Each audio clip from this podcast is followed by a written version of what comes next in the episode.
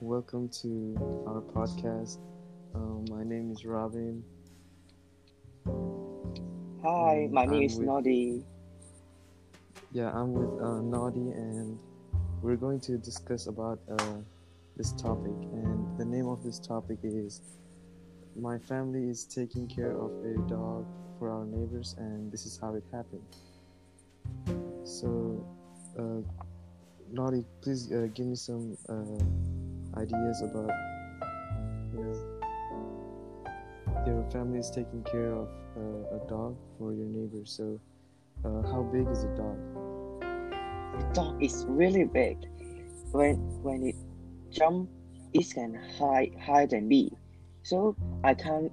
My family and I can't easy to control him. Hmm, I see. Um, so what what type of dog is this? Is this is it a Labrador or Yeah, it is a Labrador. Okay, that's that's very interesting. I I think Labradors are very interesting, and Yes. I think they are one of my favorite dogs. So, um, can you? Are there any uh, some funny moments that uh, Yes. that made you laugh? Yes. One day, the dog want to wake me up when I need to go go to sc- school, and he jumped to my bed and stopped barking Wow. until I put a hand on his head.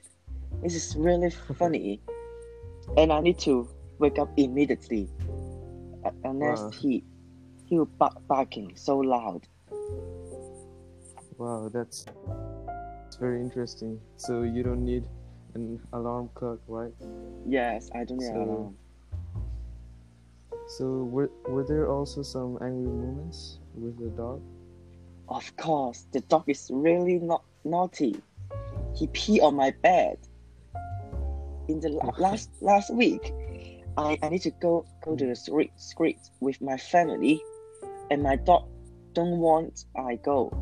So he pee on my bed after I, I came home. I see, oh my bed is wet and yellow, yellow in color. Oh, I'm really angry. But the dog look at me very cute. So I, I don't I can't have the punishment. Oh, really angry this time. wow, that's very that's a that's a funny story. Um, so what are the most um, memorable moments with the dog? What do you think?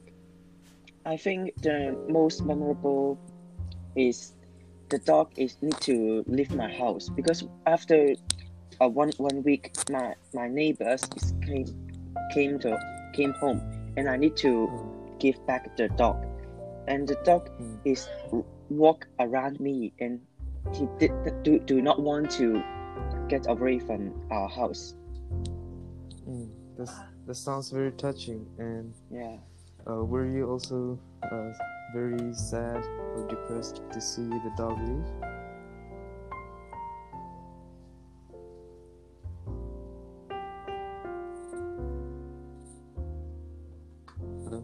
what Uh, were you uh, sad to see the dog leave? yes very sad Uh, okay. So this is the end. Naughty. So our podcast is and thank you Yeah, thank you for listening to our podcast.